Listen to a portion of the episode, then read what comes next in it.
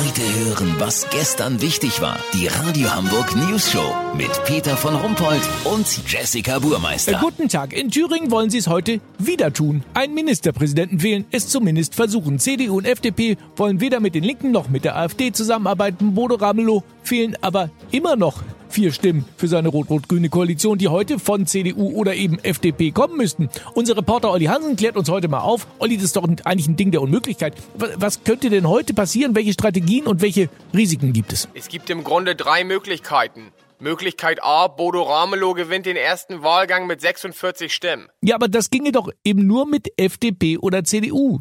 Ja, aber vier Abgeordnete könnten die sogenannte Thüringer Kartoffelklöße-Regelung von 1899 anwenden. Was ist das denn? Dabei machen sich vier Abgeordnete quasi zum Kloß. In der Zeit ruht das Parteibuch. Sie könnten so als Parteilose den Beschluss der Bundespartei umgehen. So hat sich damals im Jahr 1012 Eckehard, der erste Markgraf von Merseburg, ins Amt gemogelt. Weißt, wie ich mein? Aha, und was ist Möglichkeit B? Möglichkeit B ist der sogenannte Bananenhutz. Beim Bananenhutz dürfen sich die Abgeordneten bei der Abstimmung so verbiegen, wie es eigentlich laut Parteibeschluss nicht sein darf. Sie erhalten dann zwar eine Rüge aus den Berliner Parteizentralen, die ist aber Banane und sie sind gleich danach wieder rehabilitiert. Variante C ist die krasseste aller Varianten. Das ist die sogenannte Erfurter Beule.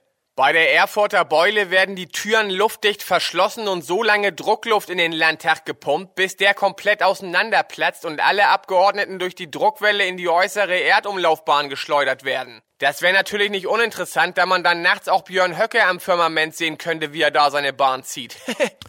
Olli, nimmst du noch diese Tabletten, äh, die sich nicht so gut mit den anderen Tabletten vertragen? Hab ich längst abgesetzt, Peter.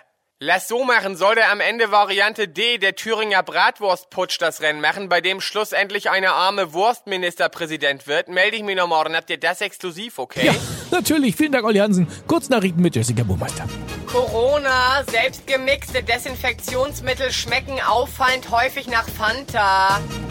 CDU, Partei streitet über Rolle von Wahlverlierer Markus Weinberg. Die Fraktion ließ durchblicken, dass man sich Weinberg künftig als Zugluftstopper vor Fenstern und Türspalten gut vorstellen könnte.